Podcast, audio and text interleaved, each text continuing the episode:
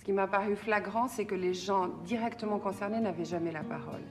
C'était toujours des gens qui parlaient à la place des autres, des spécialistes qui parlaient à la place des autres, des syndicalistes, des responsables, peu importe. Des gens, et en l'occurrence les femmes encore plus que les hommes, alors là, ils n'étaient jamais présents.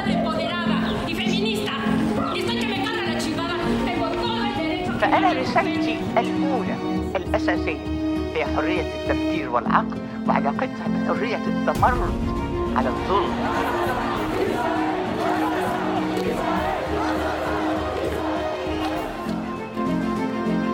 La voix des sans-voix, un podcast de Fadma Ezalmi.